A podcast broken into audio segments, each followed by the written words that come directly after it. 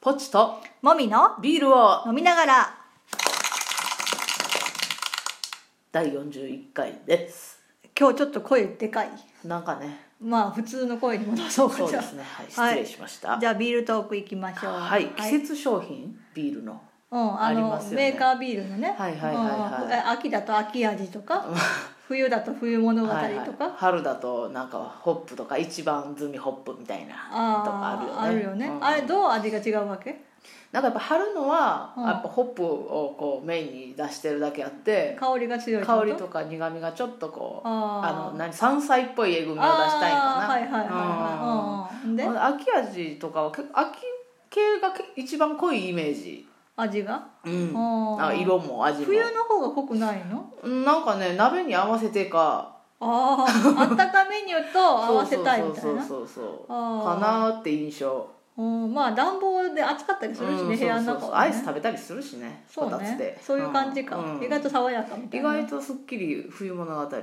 ねん札幌クラシックは季節商品ではないけどうん、冬に出るいやあの札幌北海道限定のビールの、うあん、れも結構すっきりしてて美味しいああ、うん寒いところは意外意外とと爽やかを飲むうっていう、ん爽やかを飲むっていううねんそろそろ冬冬秋が結構ね商品出るそ感うじもう出てるもんうじゃ出なといるんかかなもう12月来るもんね買ってみようんはいじゃあメインテーマいきましょう勝間和代さんについてうはいすごいねはいうんあのね なんかたまたま地元にね講演会に来てて、はいはい聞きに行ったんだよねよかったですねよかったね聞きに行けてでまあテーマはあの男女共同参画はいはいっていうテーマで、うんまあ、それについてもうすごいいろんなデータを駆使して、はいすごいいい話をねそうねしてくれたんだけど、はいまあ、それについてはブログに書いたのでま割ああ愛の、うん、知りたい方はブログ読んでくだ さ。はいいはいで、まあ、そこのブログに書かなかったそのメインテーマ以外の周辺の話勝間さんはの結構面白かったああそうねそう結構ぶっちゃけ系っていうかそうだね、なんかあのあの方あれですよあの発達障害なうんん、だよね、 ADHD らしいね、多動とかがある、うんうんでそのことについてもちょっと話してて、まああのぽっちゃんがね、うん同じ発達障害うんうんかなっていうはいはい感じなので、うんまあ、その辺も多分興味を持って聞いたと思うんだけど、はまあ、その辺の話したいなとい思っはいて、はいはい、うんうん、うん、どうだった、なんかすごい頭のいい、うん、あの自分のその能力で発達障害をねじ伏せられるタイプの人だなって印象、 自分せられそうだうね、ん、なんか発達障害の人ってああの昨日も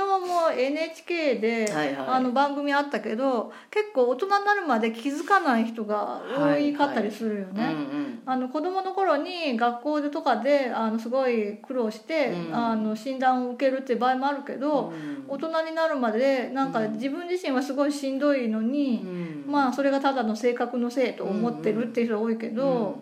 あの方すごい自覚するのが早い、うん早かったね、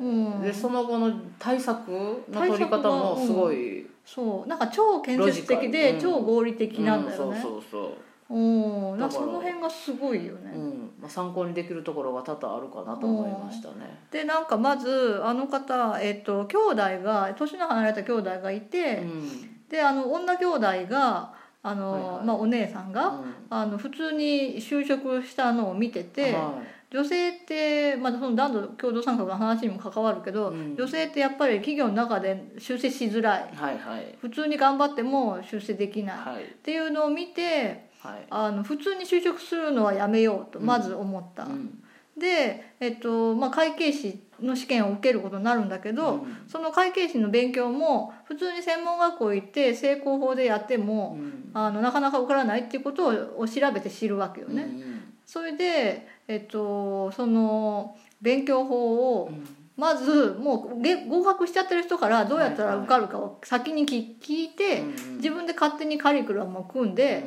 授業を受けるってことをしてたらしいんだようんね。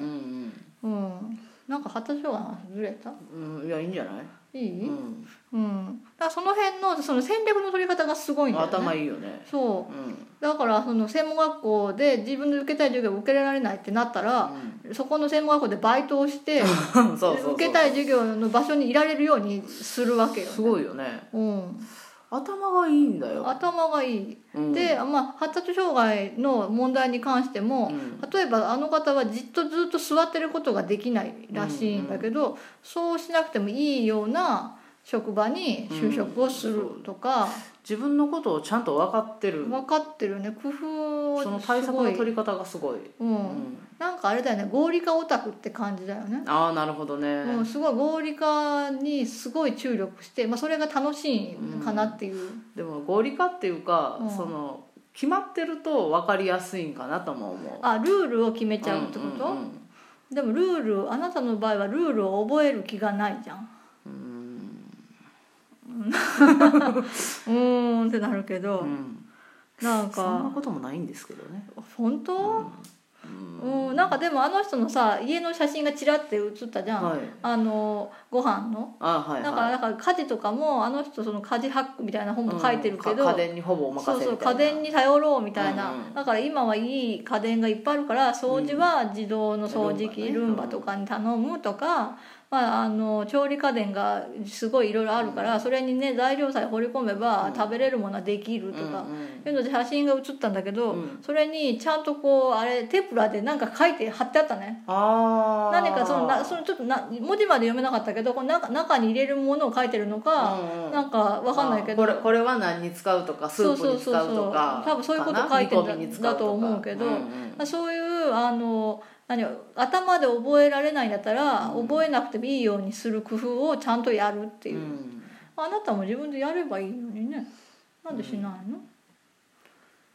頭が悪い頭が悪いんじゃないよあのまあだから勝間さんはエネルギーが多いタイプのあ人だと思うけどそもそあも、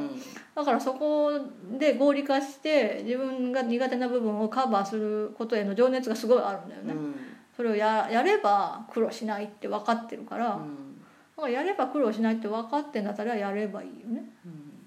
うん はいそうそうそうでなんか発達障害の人ってやっぱりそのあのなんていうの障害だっていう認識があのない状態が長ければ長いほうどん苦労しててで能力が発揮できない場面が多いからすごい自己肯定感が下がりがちじゃんか。あだけどあの勝間さんは早い段階で気づいてるからあー自己肯定感を下げないで済んでるんだよーねあの人。あーなるだほどからね自分があの工夫さえすればできるようになるっていう自信がちゃんとあるっていうんんんんかちゃんと仕組みを作ればやってことそうねそうそう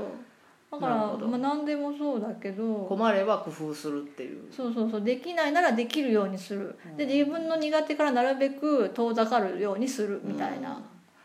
うんまあそういう確かにできないことを私は成功法でやろうとしすぎてるのかもねみんなと同じように、うんうんうんううんんそうだうねん、それに対するこだわりが強いんかもしれんうんなんかね成功法はやめるっていう話やをめるって何回も言ってそたうね何回も言ってたね成功法だから男女共同参画に関しても成功法でやってもダメみたダいな、メだから成功法じゃない方法を考える、うん、で仕組みをもう作ってしまうとそうそうそう、ん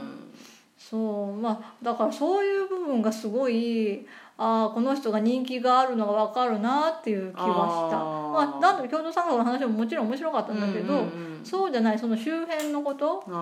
ー自分自身をよく知って、うんよ自分をよく知った上で対策を立てるっていうことを全てのことにおいてやってるっていうう、んだからダイエットしたりするのもそうだし、うんあの人なんかお化粧のこととかもすごい若い頃に勉強してるよねへー仕事のために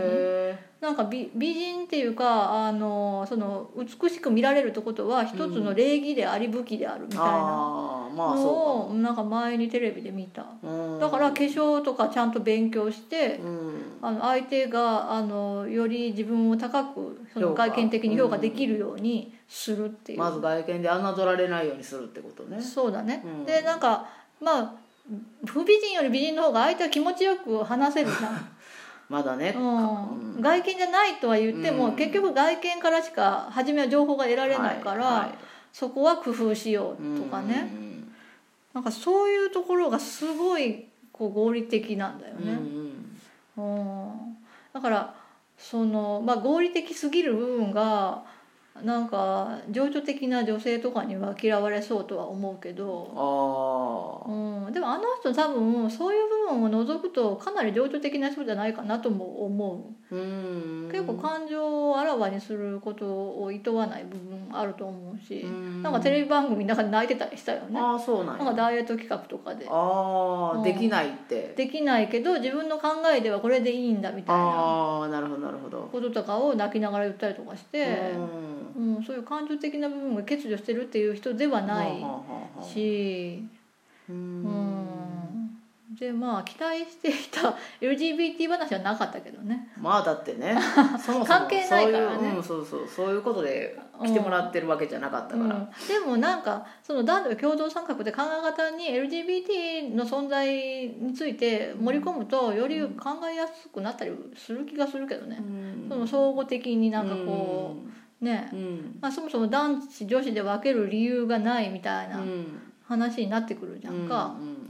ね、だからそのうちその、ね、パートナーのひろこさんとはいはい一緒にねその辺をこううまく組み合わせた仕事とかししそうたやらね面白そうだけすどるんじゃね。ないねねどっちも頭良さそうやしうん、なんか今はそういう活動全然してないって言ってたけどね、うん今はってことはする気があるんかもしらんね今はっていう私今はって本人が言ったかどうか覚えてないけど言ってああ分からんたやってないとは言ってたんじゃん、うんなんかちょこっとだけ挨拶できたんだよあねそうそうそうそううんなんかねなこの人たちなんだろうっていう感じだったけそどねうそうそう迷惑をかなけんたかねなんか名乗りをせずになんか挨拶に行ったから、うんなんだろうって感じだったけどそうそう不審がられたかもしれないうん申し訳なかったね疲れてるのにうんそうだね